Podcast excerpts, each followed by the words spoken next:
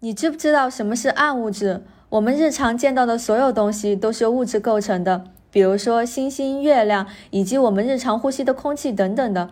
而物质呢，仅仅只占整个宇宙的百分之五，剩下的是由百分之二十七的暗物质和百分之六十八的暗能量组成的。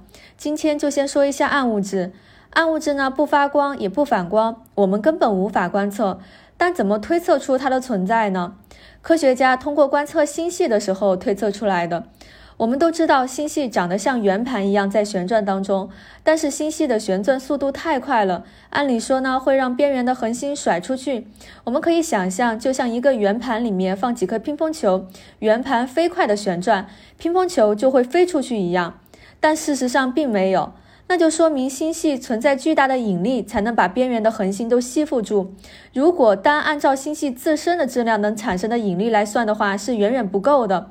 所以科学家才推测肯定存在其他的物质，这些物质的质量产生了很大的引力，才能够把星球束缚在一起。科学家就把这些物质叫做暗物质。